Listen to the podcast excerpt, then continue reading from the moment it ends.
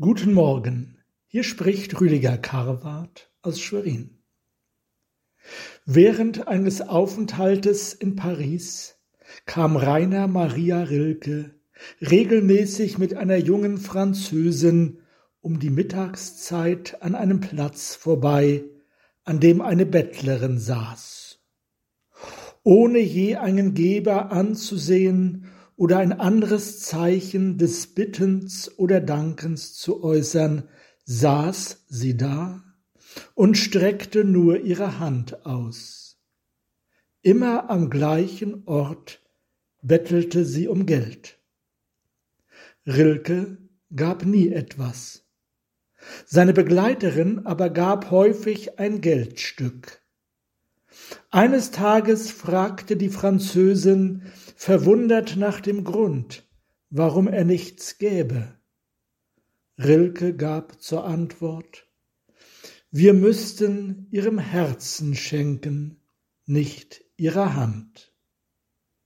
Wenige Tage später brachte Rilke eine eben aufgeblühte weiße Rose mit, legte sie in die offene abgezehrte Hand der Bettlerin und wollte weitergehen. Da geschah etwas Unerwartetes. Die Bettlerin blickte auf, sah den Geber, erhob sich mühsam von der Erde, tastete nach der Hand des ihr fremden Mannes, küsste sie und ging mit der Rose davon. Eine Woche lang war die Frau verschwunden.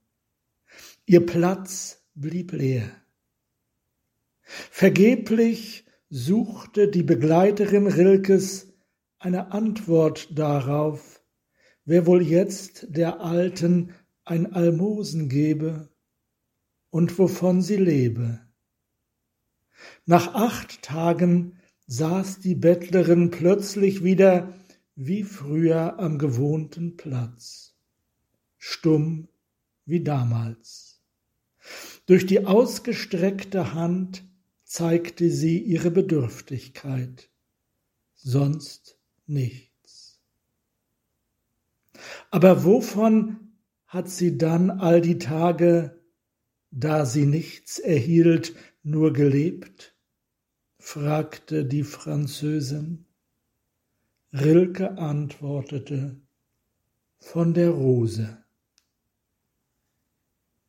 Dazu lesen wir im 34. Psalm Der Herr ist nahe denen, die zerbrochenen Herzens sind, und hilft denen, die ein zerschlagenes Gemüt haben.